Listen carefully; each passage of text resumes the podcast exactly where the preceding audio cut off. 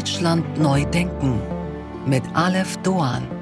Einen wunderschönen guten Tag allerseits. Ich wünsche Ihnen einen fabelhaften, einen magischen und vielleicht auch einfach mal einen entspannten Heiligabend. Herzlich willkommen auch heute zum achten Tag, der zur Feier des Tages nicht aus unserem Studio auf der Pioneer One sendet, auch nicht aus unserem Landoffice in Charlottenburg, sondern aus dem Erzbistum.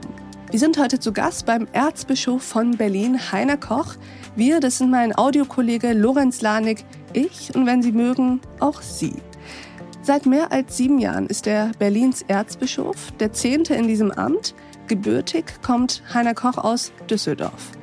Wir sprechen heute mit ihm, klar, über Weihnachten, über sein Weihnachten, aber auch über sein Leben. Ob es ihn zum Beispiel schmerzt, keine Familie gegründet haben zu können, kein Ehemann, kein Vater geworden zu sein. Und natürlich sprechen wir über die Regeln, die ihn und andere von diesen Lebenswegen ausschließen, insbesondere über den Zölibat.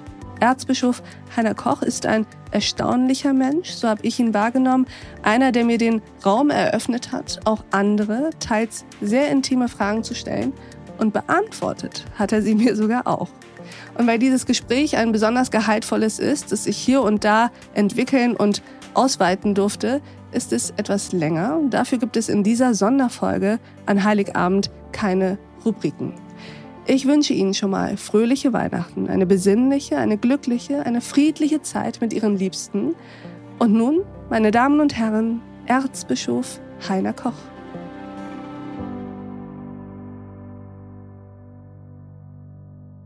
Mein Name ist also Heiner Koch. Ich bin gebürtiger Rheinländer und von der Mentalität bin ich bis heute. Ich sage immer, das ist meine Heimat, auch wenn ich jetzt hier in Berlin zu Hause bin. Nach meiner Zeit verschiedenen Aufgaben im Erzbistum Köln und dort auch als Weihbischof bin ich als Bischof nach Dresden gewählt worden, wo ich im Jahr 2013 für zweieinhalb Jahre hingegangen bin. Und dann plötzlich und gar nicht vorgesehen für mich äh, nochmal gewählt wurde und vom Papst berufen wurde, nach Berlin zu gehen. Von Papst Franziskus, nicht wahr? Das war Papst äh, Franziskus schon. Das war für mich deshalb überraschend, weil es zweieinhalb Jahre in einem Bistum zu sein vorher in Dresden sehr kurz ist und weil wir da vieles auf den Weg gebracht haben. Was mich heute glücklich sein lässt hier in Berlin, diese Aufgabe, ist die enorme Weite von Herausforderungen, von Kommunikation, ein Großteil meiner Termine ist nicht kirchlich, sondern gesellschaftlich. Das Erzbistum Berlin umfasst nicht nur die Stadt Berlin, die ja schon eine Stadt von Städten ist, sondern auch das Land Brandenburg, das Land Vorpommern, Teil des Landes Mecklenburg-Vorpommern. Ich habe also mit mehreren Regierungen zu tun, mit den Journalisten, die darum hm. sich gruppieren, mit den Wirtschaftsverbänden, mit den gesellschaftlichen Gruppierungen. Das ist eine hochspannende, kommunikativ interessante Seite. So viele Leute, wie ich jetzt hier kennengelernt habe, hätte ich nie kennengelernt. Und eine solche bunte Kirche. Ja. Wir sind hier die Ur-Berliner. Die Westberliner sind dabei wieder etwas ganz anderes als die, die aus der DDR zu uns dazu gestoßen sind, in diesem einen Bistum, das immer eins geblieben ist, trotz Mauer die vielen, die aus anderen Teilen Deutschlands kommen und die noch viel größere Zahl derer, die aus der ganzen Welt kommen. Freiwillig, weil sie studieren, arbeiten wollen und unfreiwillig, weil sie geflüchtet sind und ihre Heimat verlassen mussten. 25 Prozent der Katholiken des Erzbistums Berlin sind nicht deutschstämmig. Das ist ein Reichtum, auch eine Spannung. Er gehört für mich aber zur Freude, hier Bischof sein zu können. Das klingt sehr schön. Wie werden Sie eigentlich gerne angesprochen? Ich habe in meinen Recherchen gelesen, dass eigentlich die richtige Anrede Eure Exzellenz ist. Hören Sie das gerne? Es ist eine diplomatische Anrede, ich mhm. höre lieber exzellent.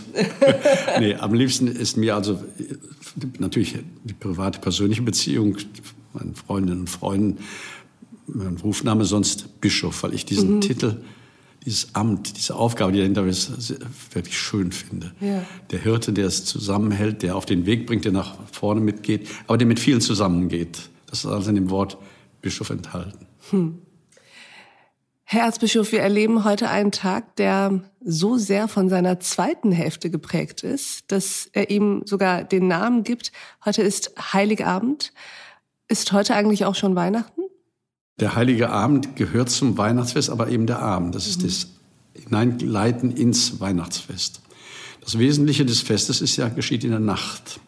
Das ist nicht nur eine räumliche, zeitliche Begrenzung, es ist ein Ereignis, das nicht äh, erfasst werden kann, wenn man nicht, bedeutet, äh, nicht bedenkt, was Nacht bedeutet. Mhm.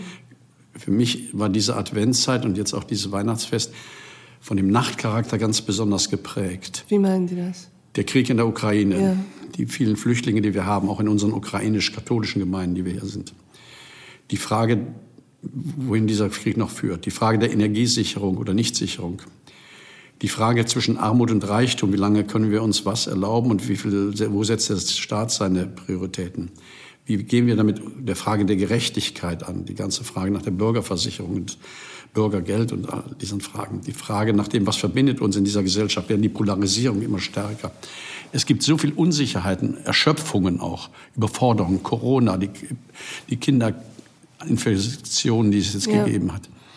Äh, dass es wirklich für jetzt wirklich eine Nacht für viele ist, in der wir Weihnachten feiern. Insofern gehört die Nacht konstitutiv wesentlich zum Weihnachtsfest. Äh, ohne die Nacht kein Weihnachten. Sie meinen im Sinne von ohne Schwarz auch kein Weiß? Ohne Dunkel kein Licht. Mhm. Aber das, nicht, dass das eine konstruierte Wirklichkeit ist. Beides sind Situationen unseres Lebens. Ja.